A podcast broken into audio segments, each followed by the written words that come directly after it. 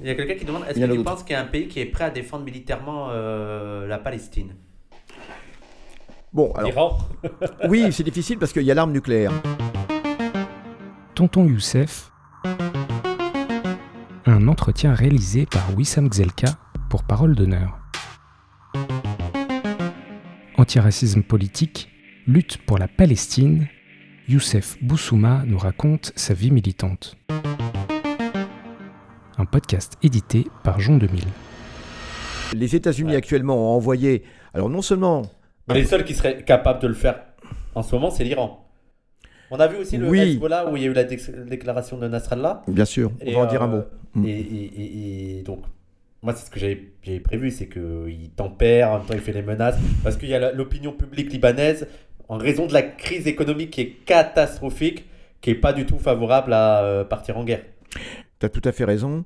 Il y a une crise économique épouvantable au Liban, il n'y a plus d'électricité, il n'y a plus rien. Seuls ceux qui ont des générateurs électriques euh, peuvent, peuvent s'en tirer. Et encore avec quelques heures par jour. Euh, cette crise, elle avait été provoquée entre autres euh, par les Saoudiens hein, pour punir le Liban, et bien de, de, de, de- bah, pour punir Hezbollah en fait, hein, qui, était, qui est au Liban. Et donc voilà, Euh, Israël est dans une grosse panade euh, économique actuellement, mais tout est renfloué par les États-Unis, euh, qui ont débloqué donc 104 milliards de dollars, pas uniquement pour Israël, pour l'Ukraine, pour Taïwan et pour Israël. C'est Mais- c'est free, quoi, l'argent est free. Quoi. Bah exactement, aucun problème. On- hein. de, combien Allez, 105. Ouais, mais c'est des sommes absolument considérables. Mais sinon, l'économie israélienne là, serait complètement à genoux avec, avec cela. Alors, toujours est-il que, est-ce qu'il y a un pays qui est prêt à défendre?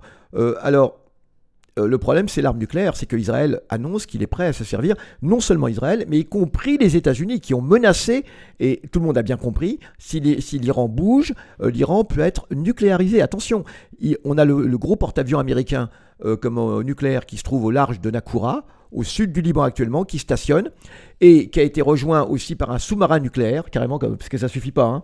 Euh, tout ça, c'est pour l'enclave de Gaza qui fait euh, 45 km sur, euh, sur, euh, sur 6. Vous avez compris euh, l'importance que ça a. Et, et ça veut dire, en gros, aux Iraniens, si vous bougez, attention, vous allez être vitrifiés. Hein. et je ne vois pas aujourd'hui l'Union européenne, dont la lâcheté, euh, je crois, n'a jamais atteint de tel niveau, hein, dont la lâcheté historique n'a jamais atteint de tel niveau, hein, eh bien, euh, je ne vois, je vois pas l'Union européenne, qui est la seule entité au plan mondial qui pourrait un petit peu tempérer tout cela, je, je ne la vois pas réagir. C'est-à-dire que si les États-Unis décidaient de vitrifier l'Iran, je peux vous assurer que personne ne bougerait. Je peux vous assurer que personne ne bougerait. On justifierait cela d'une façon ou d'une autre. Euh, Rappelez-vous quand même. Peut-être la Chine ou des trucs comme ça, non qui... Oui, mais même, euh, est-ce qu'ils sont prêts, la Russie et la Chine, à se lancer dans une guerre nucléaire?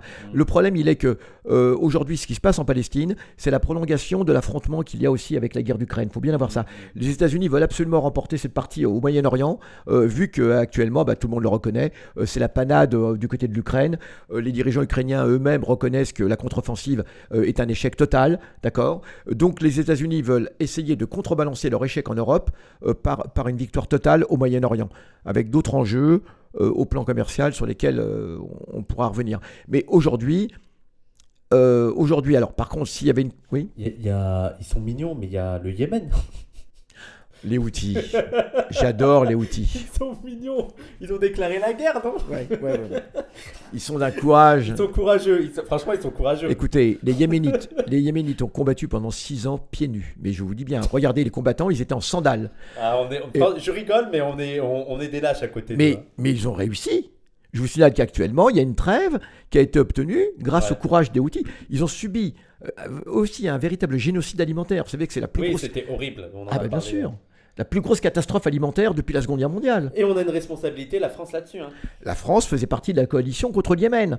Euh, non, alors non seulement faisait partie, mais l'autre jour, les Français s'étaient vantés, il y a, il y a à peu près euh, six mois de cela, les troupes spéciales françaises se sont vantées d'avoir arraisonné un navire hein, euh, comment, qui transportait des armes iraniennes à destination du Yémen. Oui, on- ils ont quand même le droit d'avoir un petit peu d'armes de l'Iran. Eh ben non, on trouve pas ça normal. Et les forces françaises ont attaqué le navire, ont pris d'assaut le navire de commerce. Tandis hein, que nous, on en vend à l'Arabie Saoudite. à Sans aucun bras, problème. Et-.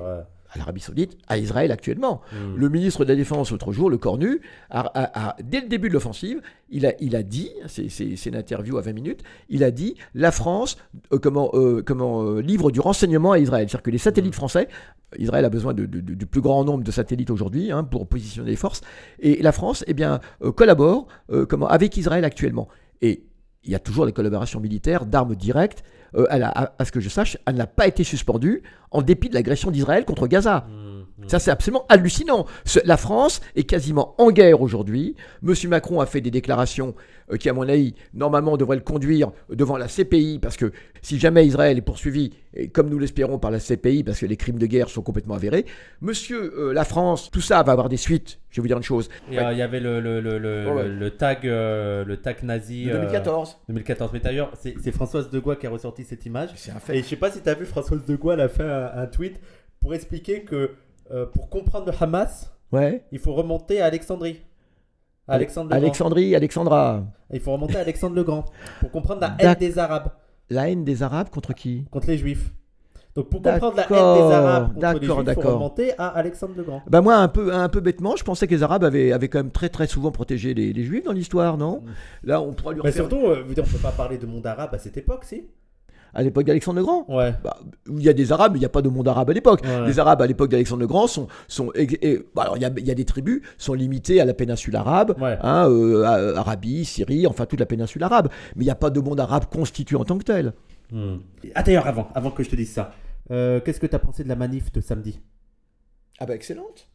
Euh, oui, excellente cette manif. Excellentissime. Et d'ailleurs, je, je compatis avec M. Darmanin parce que c'est- terrible, il n'y a pas eu un seul incident. Il n'y a pas eu un seul incident. Enfin, à ma connaissance, on va toujours finir par en trouver. hein. De Mais, toute façon, il y a 60 000 personnes qui manifestent, il y a, il y a toujours... euh, mais même là, mais, mais je trouve ça extraordinaire, c'est que jusque-là, ils n'ont toujours pas trouvé d'incident hmm, de la manif de samedi. Non, cette manif était très bien. hmm, elle demande- étaient Elle, cool. euh, très très cool, on le voit bien. Hmm. Elle demandait de cesser le feu. Je euh, pense que même les flics, ils n'ont pas vu une manif aussi calme depuis longtemps. je Mais exactement, vous avez vu, il y avait, il y avait un flot, un flot de manifestants ininterrompu et parfaitement calme. Euh, je veux dire, euh, au regard de- des atrocités qui sont en train d'être commises actuellement, des atrocités, hein, c'est pas, c'est Allez, pas, aussi. c'est pas, c'est pas un mot vain, c'est pas, c'est pas exagéré. Euh, je trouve les manifestants d'une conduite extraordinaire et d'une droiture extraordinaire et d'une dignité extraordinaire. D'accord? Et, euh, nous, on n'a pas besoin d'avoir le Front National avec nous, hein, comme la manif du CRIF l'autre jour, qui est la honte totale. Comment peut-on manifester avec des, avec des rescapés de l'Holocauste et avec le RN à côté? Hein Mm. Comment peut-on, co- com- comment, comment ces rescapés peuvent-ils accepter, en tout cas le CRIF qui se prétend hein, représentatif, peut-il accepter cela? Il y a Et- Fort aussi qui veut manifester avec, euh, qui est ouvert à manifester avec le RN Oui, non pour mais lutter contre l'antisémitisme. lui- non mais attendez, Alors que on va faire une manif avec les renards pour la défense des poules. Aujourd'hui et, et aujourd'hui ou hier, euh, Bardella a dit que non, euh, Jean-Marie Le Pen n'était pas antisémite. Oui, alors j'ai lu ça. Alors, du coup, ça a entraîné forcément une réaction d'Arfi, euh, le, le- le patron, le patron du CRIF, mais c'est lamentable. Monsieur Arfi réagit, mais il est peut-être un peu tard, n'empêche qu'il était aux côtés du, du Rassemblement National l'autre jour dans la manifestation. Alors évidemment, euh, je- comment Bardella maintenant, bah, il, il se sent pousser des ailes. hein. Mm. Maintenant qu'ils ont été promus comme faisant partie de l'arc républicain, hein, à la différence comment, de, la, de la FI, vous l'avez compris, la FI qui sont, de- de- sont, des, sont des clochards, des brigands pour eux, eh bien, eh bien monsieur Bardella, il va plus loin. Il va plus loin. Et moi, je dis, j'ai envie de dire, vous connaissez l'expression, chien à monsieur, à monsieur Arfi. C'est hein. pas, c'est pas Fabrice Arfi, hein, c'est pas le gars de Mediapart. Non, non, non, non, c'est Jo- c'est Jonathan Arfi, hein, c'est du CRIF. Et, et, et, euh, bah, voilà, donc il se retrouve obligé évidemment de rappeler tout le pédigré de Le Pen. hein. D'ailleurs, nous aussi, on a un pédigré avec Le Pen, euh, les gens l'oublient toujours, mais la guerre d'Algérie, c'est quand même une réalité. hein. Me- Le Pen, la torture, vantait, euh. il s'en vantait, hein. c'est vraiment de la torture directement, d'accord? C'est pas uniquement des phrases. Monsieur Le Pen a torturé, a torturé nos parents, d'accord? C'est une réalité. Eh bien, eh bien, Arfi se retrouve, euh, à mon avis, complètement coincé, qu'il assume, qu'il assume ses alliés. Ses alliés, ce sont les fascistes aujourd'hui. Ce sont exactement ses alliés, et il soutient un État fasciste, Israël, absolument, d'accord? Qui commet des crimes, des crimes. Écoutez, moi, je suis branché euh, minute par minute. Euh, il m'arrive des, nouvelles absolument hallucinantes. Euh, on, a utilisé des, des, boucliers humains actuellement. hein. Ça il y a, des, tas de, Palestiniens qui le disent, donc ça va être confirmé si les journalistes ne sont pas tués. hein. Euh, les, Israéliens ont utilisé des Palestiniens, les ont déshabillés et les ont mis sur des véhicules militaires pour avancer actuellement dans la rue Salah à Gaza. D'accord? Parce que, voilà, je tiens quand même.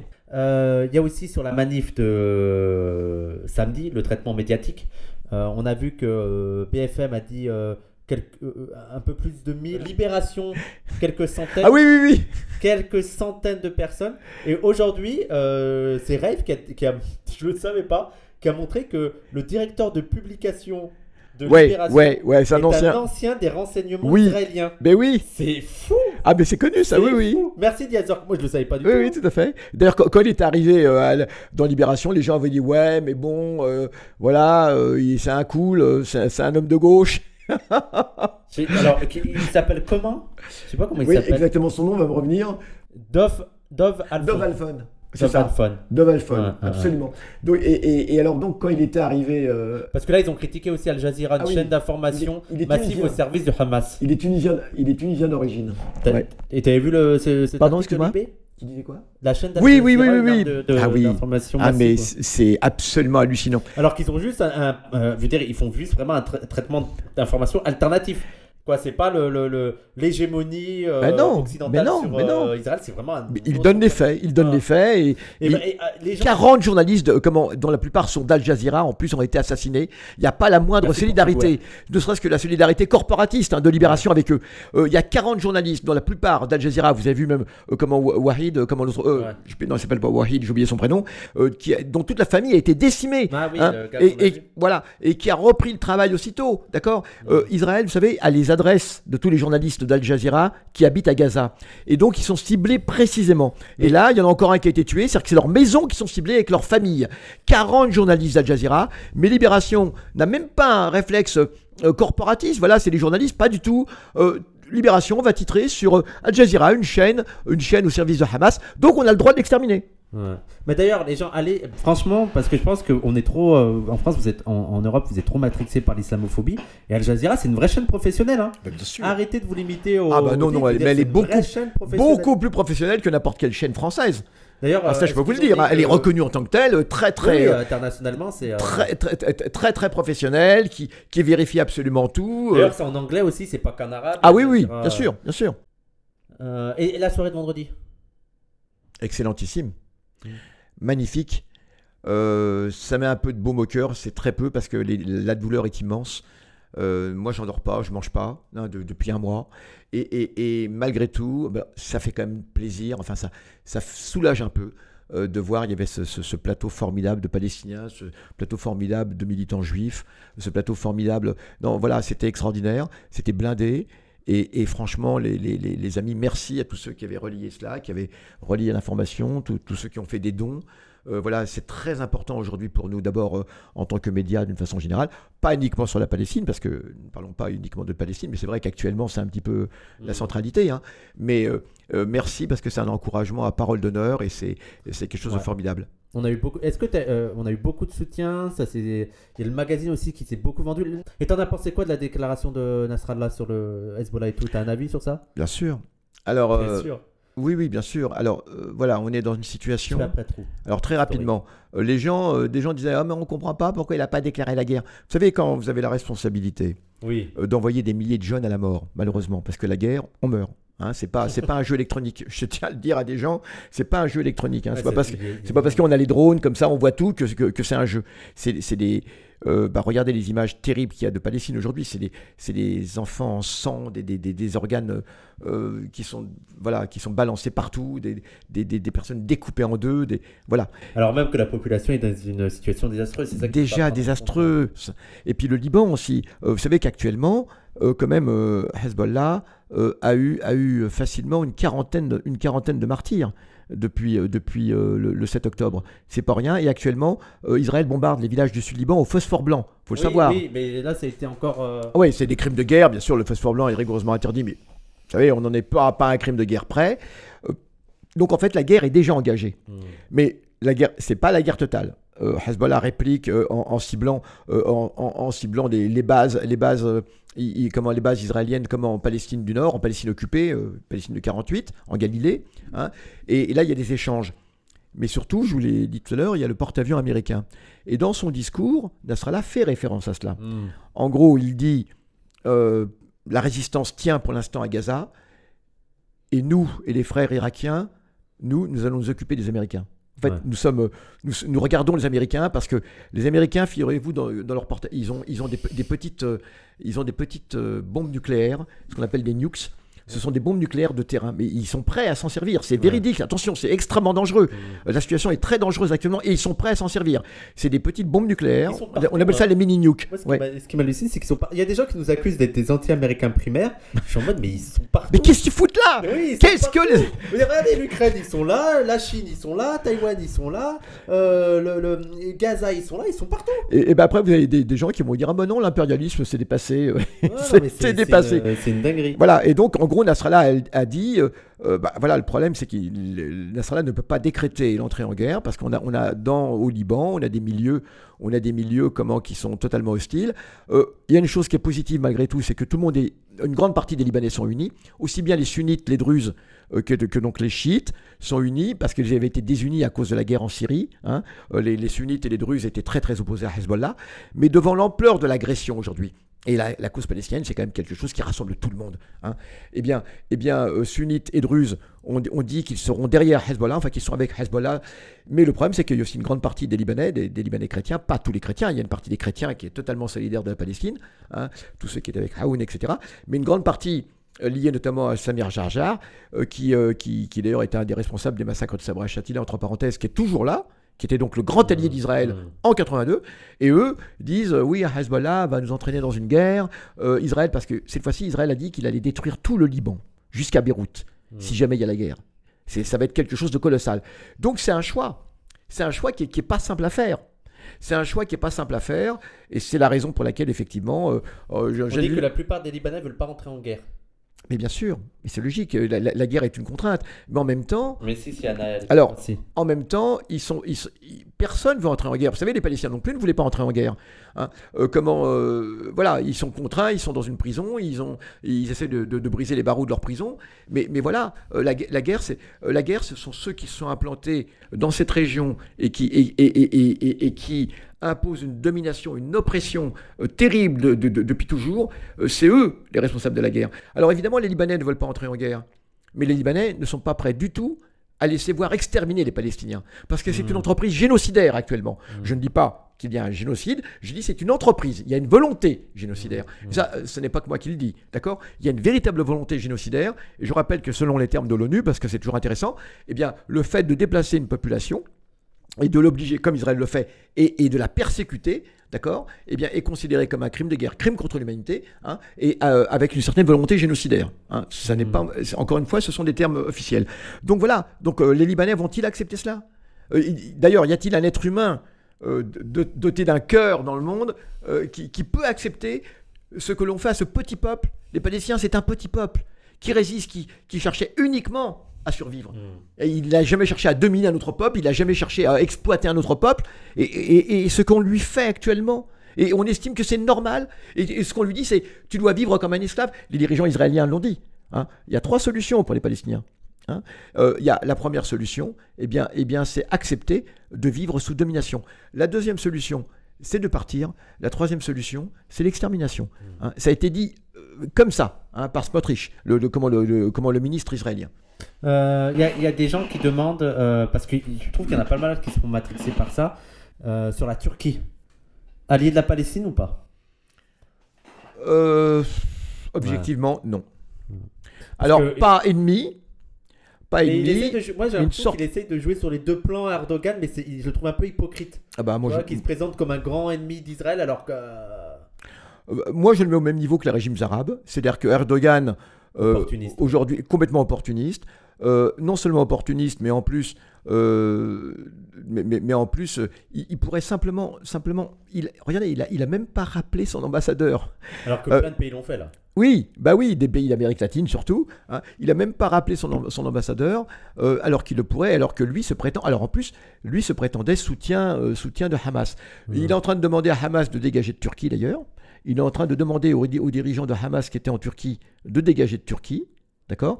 Euh, De la même façon, les États-Unis font pression sur le Qatar pour qu'il expulse euh, comment, les dirigeants de Hamas qui sont, qui sont au Qatar, donc, donc euh.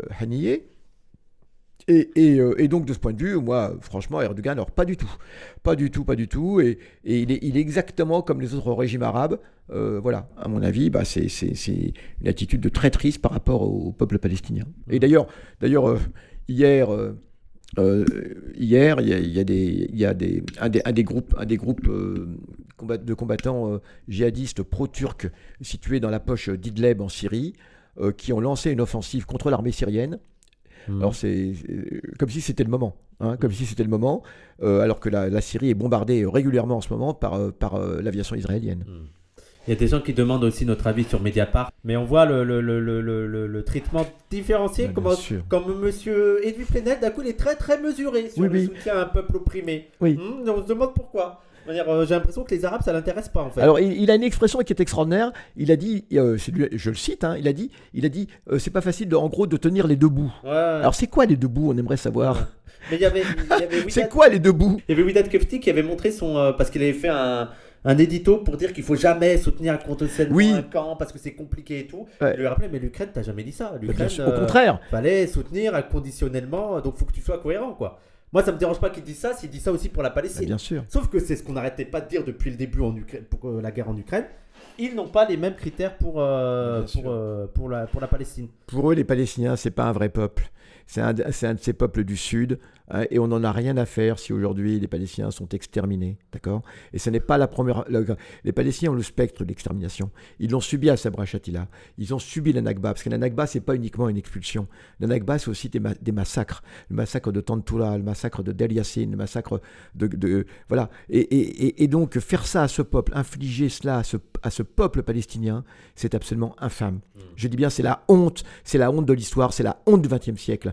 Euh, bien sûr, il y a d'autres peuples qui souffrent. La, la question n'est pas là. Nous, nous n'avons jamais dit qu'il n'y a que les Palestiniens qui souffrent. Mais les Palestiniens, et je le dis et je le répète, c'est le seul peuple qui est opprimé de façon effroyable, mais dont on vrai. dit, dont on dit qu'il est le bourreau de son bourreau. Ouais. Hein non, euh, non, mais C'est lui qui colonise en fait. voilà, c'est comme si c'était lui qui. euh, les, les Palestiniens sont tenus en permanence de, pr- de prouver qu'ils veulent la sécurité de leur bourreau.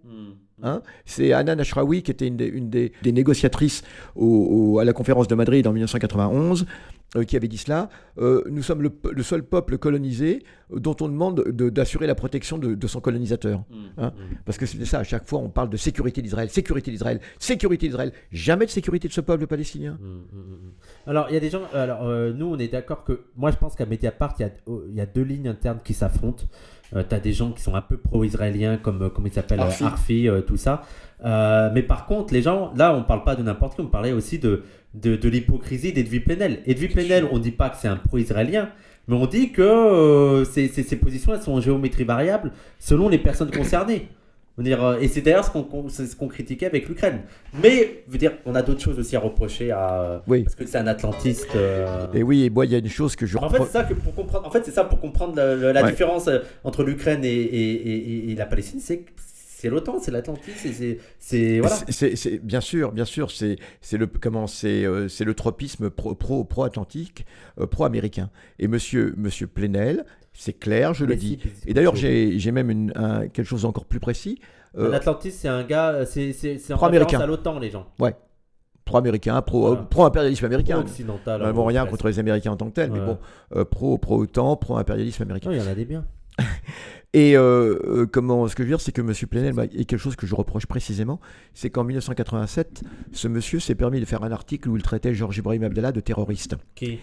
Plenel, ah. absolument. Et j'ai euh, l'article, on l'a. hein. Et, et non seulement cela, mais il disait Georges Ibrahim Abdallah, c'est un opportuniste qui instrumentalise la cause palestinienne, qui instrumentalise la cause palestinienne et qui fait du terrorisme.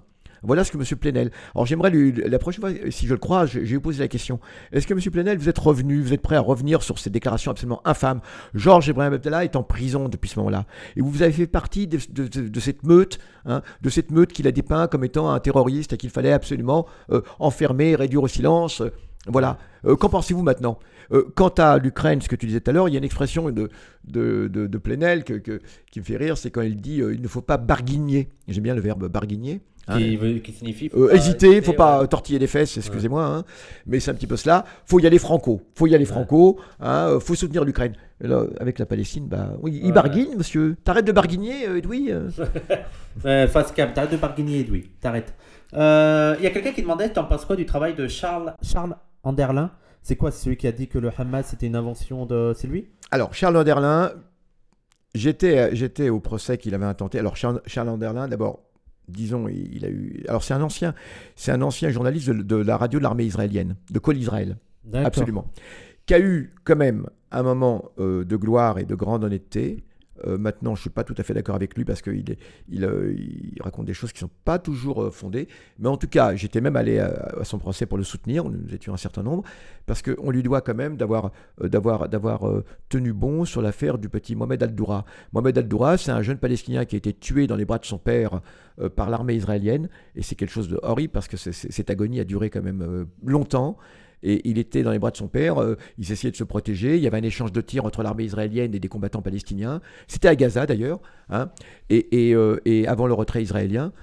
Et, et, euh, là, euh, Anderlin était là avec son, avec son opérateur palestinien, et ils ont, ils ont filmé toute la scène.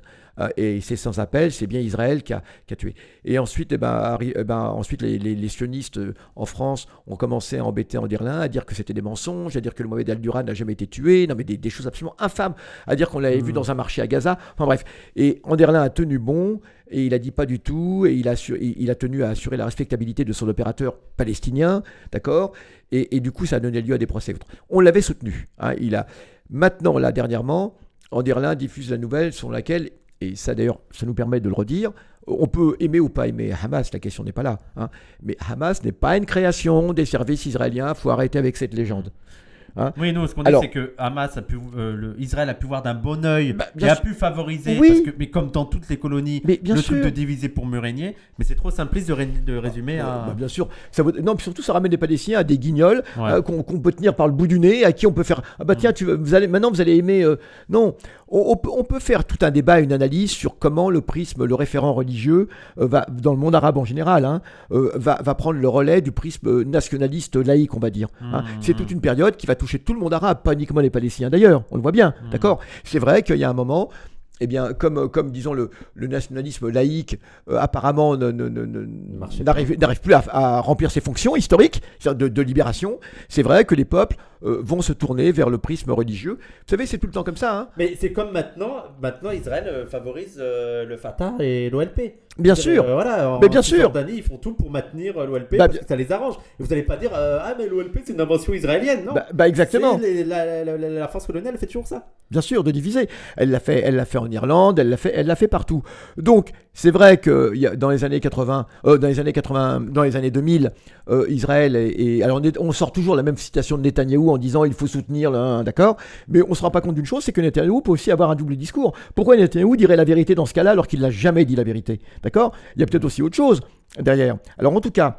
Ce qui est certain, c'est que, c'est que euh, les, les Israéliens et les Américains ont encouragé la guerre civile interpalestinienne qui va se dérouler euh, en 2007 au moment où Hamas euh, remporte les élections.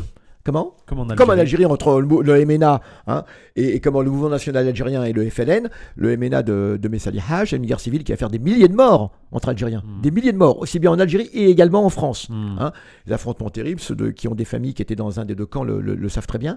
Et toujours est-il que, eh bien, eh bien euh, euh, ils vont pousser euh, la- une fraction du, du Fatah, dirigée par Mohamed Dahlan, eh bien, à attaquer Hamas. hein, et Dahlan était beaucoup plus l'instrument d'Israël que Hamas. Voilà, c'est tout. Euh, et, et- et donc, faut arrêter avec, avec cette, cette légende. Alors, Anderlin, euh, lui qui est extrêmement anti, anti-religieux, ah, mais il a le droit d'être anti-religieux. Il il l'est dans le cas d'Israël, et ça, on le félicite, parce que n'oublions pas une chose, c'est que le dé- les, pas loin des. Aujourd'hui, au moins la moitié de l'état-major israélien, euh, des généraux d'état-major israélien, ce sont des ultra-religieux qui ont une vision totalement messianique euh, du conflit. Et d'ailleurs, ça, c'est extrêmement dangereux, parce qu'ils sont vraiment prêts à utiliser l'arme nucléaire. Il faut vraiment avoir ça en tête. complètement con. Non, c'est c'est le, c'est le, c'est le, c'est le syndrome de Samson, on appelle ça. Or, il y a le Oui, complexe, le dire, complexe c'est- de Masada. C'est le territoire qu'ils veulent prendre.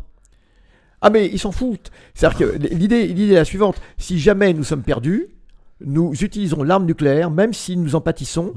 Vous connaissez l'histoire de Samson, dans Samson et Dalila, ça vous dit rien? Bon, euh, La chanteuse? Dalila, pas Dalida. Euh, alors, Samson était, était euh, dans, dans la Bible, etc., était un héros, un héros juif, hein, qui, qui a donc été capturé par les Philistins. donc les ancêtres des Palestiniens dans, dans la vision des choses. L'histoire n'a rien à voir avec ça, je vous signale. Et Samson euh, étant, étant capturé, étant, étant enchaîné euh, comment, au, au pilier du temple euh, comment, consacré au dieu Baal, hein, et bien à la fin, euh, il était extrêmement fort, Samson. hein. Hmm. Et sa force, il la tenait de sa chevelure. hein. Et donc, euh, à la fin, Samson, eh bien, euh, se, se sachant perdu, eh bien, euh, fait, fait s'écrouler le temple euh, à la fois sur, euh, sur ses ennemis et sur lui. hein. D'accord. Donc de là est, est né. Donc ça veut dire que si, si un jour Israël, hein, eh bien, on considère qu'Israël euh, est perdu, eh bien, on est prêt à se servir de l'arme nucléaire et peu importe. Alors, ça, c'est une chose. Euh, je ne suis pas sûr qu'ils iront jusqu'au. En tout cas, c'est une réalité. Aujourd'hui, face à cela, le monde occidental, qui se dit respectueux de l'avenir du monde, ça sert à rien de parler de sauver la planète, de, de sauver la planète de la catastrophe écologique, si on laisse euh, des malades mentaux comme Israël capables aujourd'hui de se servir de l'arme nucléaire. Il faut dénucléariser Israël, absolument. C'est Israël qui a introduit le nucléaire dans la région. Hein, et qui exerce un chantage, je crois, comme jamais aucune des puissances euh, ne l'a fait. Or, quand c'est la Russie, euh, tout le monde, quand c'est quand c'est Poutine, euh, tout le monde monte au créneau. Mais Israël actuellement, c'est sur la table. Attention, Hmm. ils sont prêts à se servir de l'arme nucléaire. L'Europe a enfanté un monstre qui s'appelle Israël. L'Europe a enfanté un monstre en 48 qui s'appelle Israël. Et ce monstre, Ils l'ont d'accord, bien alimenté. euh, ils l'ont alimenté, ils l'ont entretenu. Ils n'ont même pas cherché à le, à- à le contenir. Ils auraient pu simplement, jamais, à aucun moment. Il- euh, et puis c'est du soutien. Et puis on intervient en 56 aux côtés d'Israël contre l'Égypte de Nasser. Et puis à toutes les occasions. Et puis il y a, il y a 100 résolutions de l'ONU qu'Israël n'a jamais respectées, pas une seule. Et, et c'est pas grave, vous comprenez, c'est pas grave. euh, voilà. Et mais c'est absolument incroyable. Et aujourd'hui, Ouais, regardez tu ce qui se passe. Moi, il y a quelqu'un qui, qui m'a dit non, mais alors, les. les euh, veut dire, en fait, c'est la preuve que l'ONU est antisémite parce qu'on n'arrête pas de. On, on s'acharne sur l'Israël. Ah oui, je la connais celle-là. J'ai fait waouh. Oui, oui, c'est vrai. Et on sait, on sait pas. pas du tout parce qu'ils violent le droit international. Ah non, c'est parce que l'ONU est antisémite. Et d'ailleurs, l'ONU a été extrêmement bienveillante avec la Libye et, la- et comment l'Irak. Hein. Ouais. Vous avez vu, hein, euh, ils n'ont pas du tout été détruits à cause d'une résolution de l'ONU. Mais bien, bien évidemment, au, au premier faux pas, on les a liquidés, hein, Ouais. l'Irak et, et la Libye. Hein. Alors, on peut, on peut lire, vous savez, on a toujours les deux façons de, de voir les choses, avec le verre Mais à moitié plein. Les gens, vous dites que c'est n'importe quoi et tout, mais c'est un peu l'argumentaire du, du gouvernement israélien en ce moment. hein, Bien sûr, contre l'ONU. hein. bien sûr. En ce moment, ils, ils ont fait ça avec Guterres. Bah, bien sûr. Guterres, ils l'ont accusé. Ah bah, euh, voilà, automatiquement. êtes, euh, ils ont demandé sa démission. une, une députée israélienne euh, qui du coup était quand même assez, assez humaniste, qui s'appelle euh, Shalomit Alouni, euh, avait fait une euh, on, retrouve sa déclaration sur YouTube, hein, Shalomit Alouni avait dit, vous savez cette histoire de euh, comment d'accusation d'antisémitisme, c'est- on, on est tous au courant, c'est, c'est, on, sort ça à chaque fois hein, qu'on a un problème avec l'ONU et ça marche. Elle Mhm. l'avait dit en, dénonçant cela, évidemment, elle, elle dénonçait cela, d'accord. Euh, À chaque fois, puis voilà, et ça marche. Or ça, ce qui est incroyable, c'est que ça marche encore aujourd'hui. Mais en plus, ce qui est, dangereux, parce que ça veut dire. euh, Bah, dans la tête des gens. ça bon, déconsidère complètement la lutte contre Oui. l'antisémitisme, qui est une lutte tout à fait juste, nécessaire, absolument nécessaire, et laquelle nous sommes, dont nous sommes partie prenante, bien évidemment.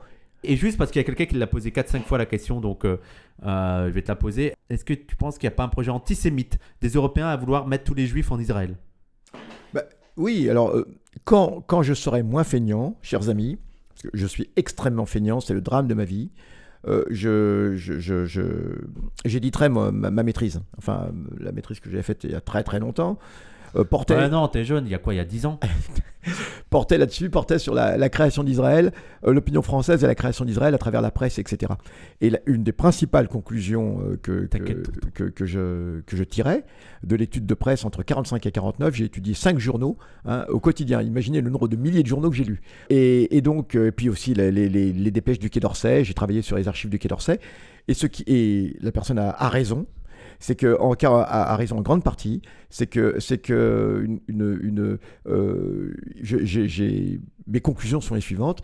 Euh, le soutien à Israël Contrairement à une légende, n'a jamais été en repentance des souffrances subies par les Juifs. Ça, ça je, le dis. Euh, j'ai étudié l'après, j'ai vu ce qui est vraiment, vraiment, vraiment préoccupant à l'époque, en 47-48 pour la France. La France a eu un rôle clé dans la, dans la création d'Israël. Attention, hein, elle a eu un rôle clé. Eh bien, euh, elle avait beaucoup plus d'importance qu'aujourd'hui, la France à l'époque. hein. Et eh bien, eh bien, beaucoup de pays ont voté comme la France.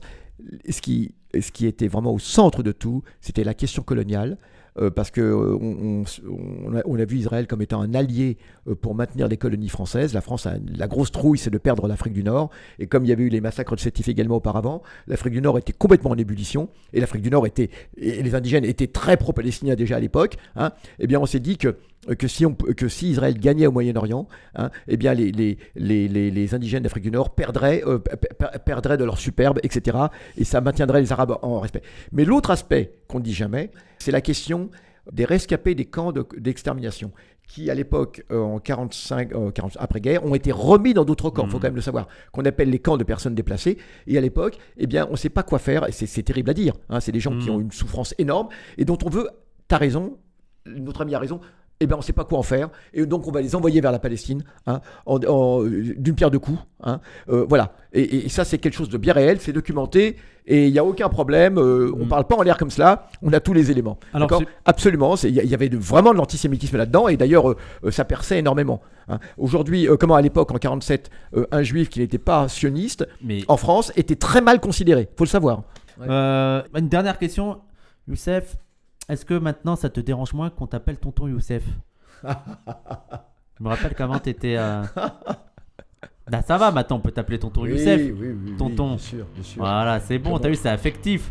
Il y a, et comme on dit, il y a, et comme on dit, il y a, il y a Ça te va avantage, trop bien, tonton. il y a avantage à qui, comme on dit, c'est dans les quoi, entreprises. il y a avantage Bah, dans les entreprises, quand, quand tu as eu un avantage hein, et comment, quand tu as eu une petite amélioration dans, dans- dans ton travail, D'accord. Bon, et, et même si ça n'a pas donné lieu à une codification, il y a avantage à qui il y a, Voilà, on peut plus, on peut plus revenir dessus. quoi. Voilà, bah, merci tonton. C'est tonton, c'est comme ça, il peut rien y faire. Voilà, et bah écoutez, on se dit tonton, le compliment dialectique, tonton. Et bah écoutez, merci à tous. Tu deviens une star, tonton. Tu deviens une star. Ah, c'est c'est vrai très gentil. on est, regarde, on était 915. Waouh